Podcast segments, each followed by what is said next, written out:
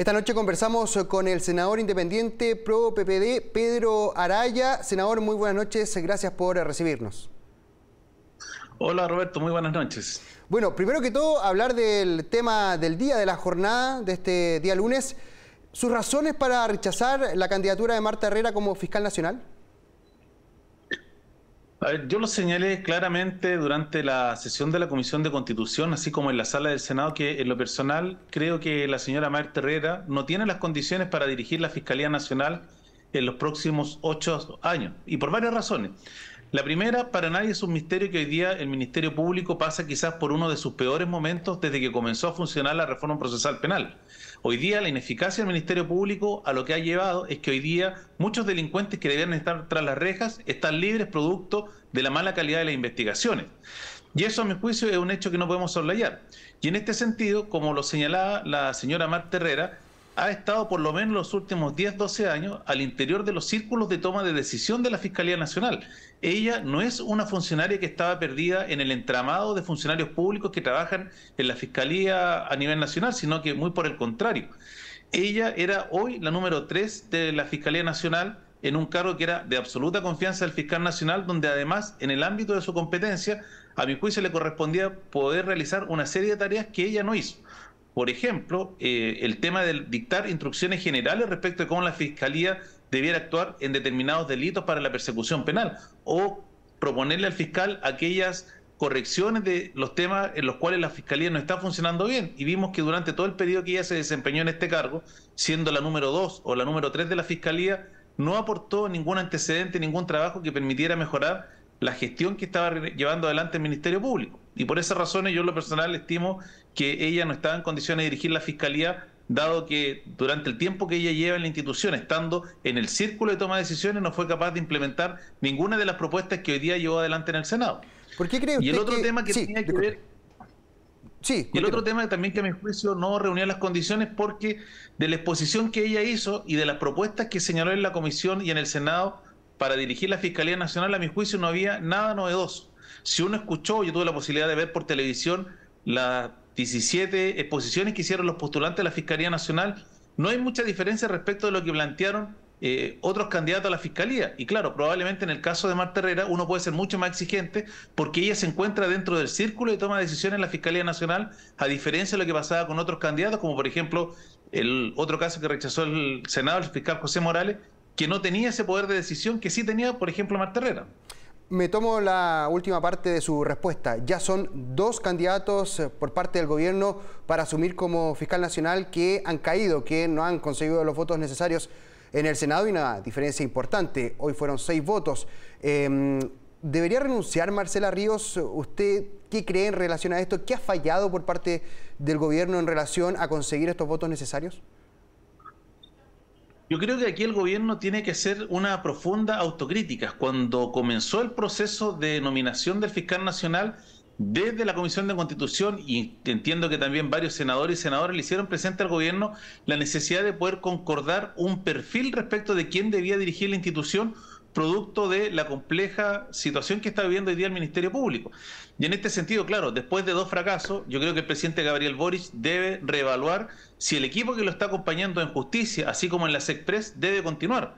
Porque yo no tengo recuerdo que algún gobierno se le hayan rechazado consecutivamente dos nominaciones. Y eso, a mi juicio, da cuenta, por una parte, que o la ministra de Justicia junto con la ministra de la SECPRES, Analia Uriarte, no están siendo capaces de transmitirle al primer mandatario lo que está pasando, la temperatura que hay en el Senado, lo que están planteando los distintos senadores, porque yo no conozco ningún equipo político que haya llevado a un presidente de la República a dos fracasos consecutivos, donde ni siquiera es capaz de ordenar a los parlamentarios de la coalición. Entonces, claramente, siendo una atribución del presidente de la República, quiénes son sus ministros de Estado, sus colaboradores más cercanos, mi impresión es que después de este doble fracaso debiera evaluar la continuidad tanto el Ministerio de Justicia como la ministra de las Express. O sea, las dos, tanto Analía Uriarte como también Marcela Ríos, ¿no?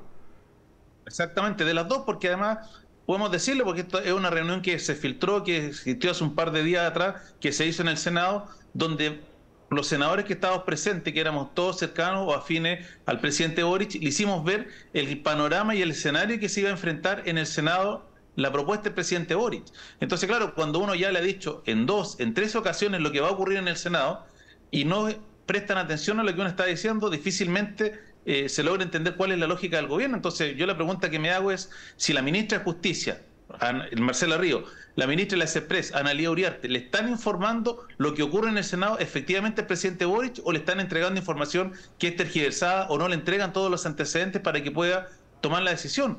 Lo que iba a ocurrir con el caso del fiscal Morales y lo que iba a ocurrir con el caso de, la, de Marta Herrera se le planteó al gobierno y hicieron oídos sordos. Entonces, probablemente yo creo que hay un problema respecto de cómo ellos hoy día están leyendo lo que pasa en el Senado o cómo son capaces de construir los acuerdos para sacar adelante distintos temas en el Senado y en este caso la nominación del fiscal nacional.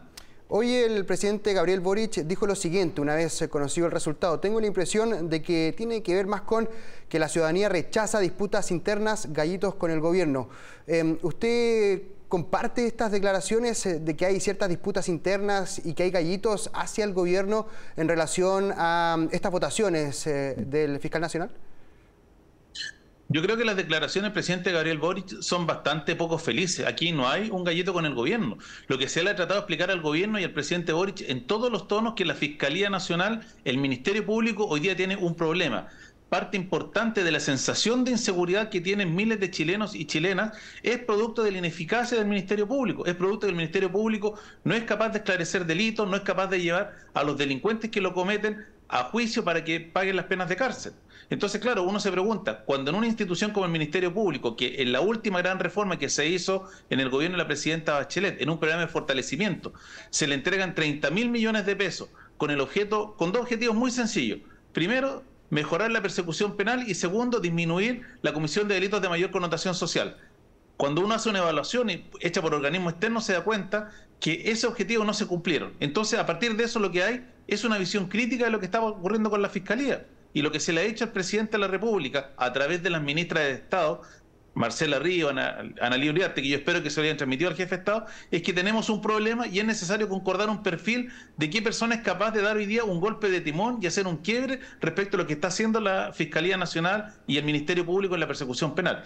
Yo en lo personal lo digo, voté a favor del fiscal Morales porque creía que el fiscal José Morales reunía todos los requisitos para hacer ese cambio de timón.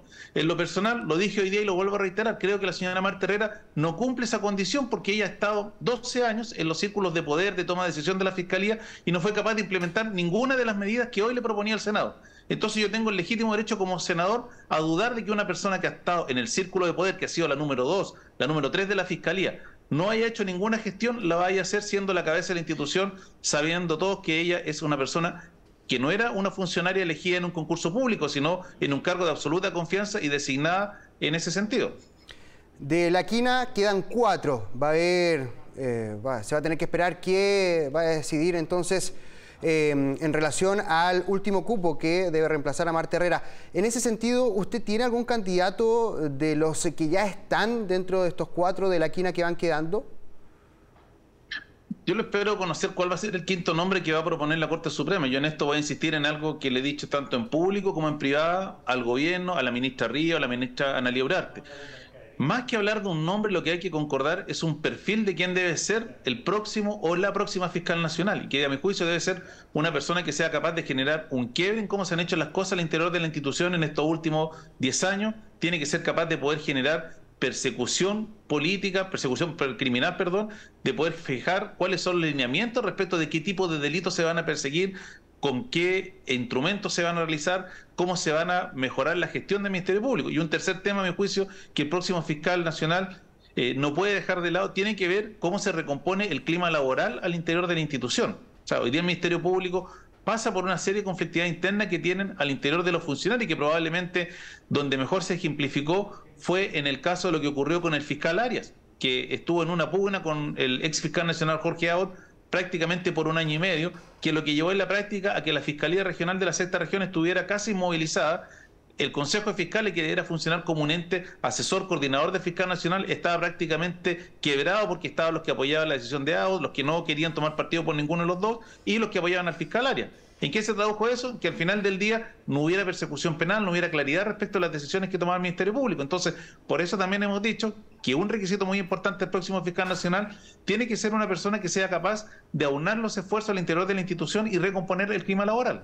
Hubo momentos bastante tensos. De hecho, en un momento de la sesión, la senadora Loreto Carvajal del PPD lo trató, lo trató usted de machista por una entrevista que dio a un diario de circulación nacional.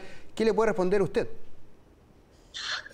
Yo creo que se recurre a ese tipo de calificativos cuando no hay argumento en la discusión. Yo lo dije y se lo dije a la senadora Carvajal, debiera tener un poco más de comprensión lectora y haber leído la entrevista completa. Yo lo que dije en esa entrevista que fue dada con anterioridad a que la Corte Suprema hiciera la quina, era que por tratarse de un cargo uninominal de una persona, y por los distintos problemas que tenía la institución, más que decidir si el cargo era de un hombre o una mujer, lo que debiéramos concordar era un perfil definir cuál era el criterio de aquella persona que debiera encabezar el Ministerio Público. Y en ese sentido, a mí me daba lo mismo si era un hombre o una mujer. Lo que me importaba es que el candidato que se propusiera o la candidata cumpliera ese perfil. Entonces acá se recurre a este tipo de, descalificativos cuando no hay argumentos para discutir.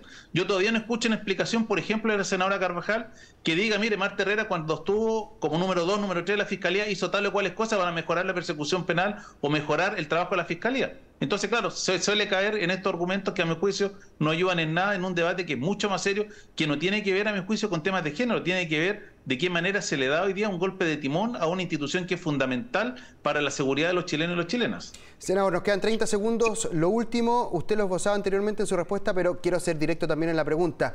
¿Le falta liderazgo según su apreciación al gobierno en el Congreso Nacional?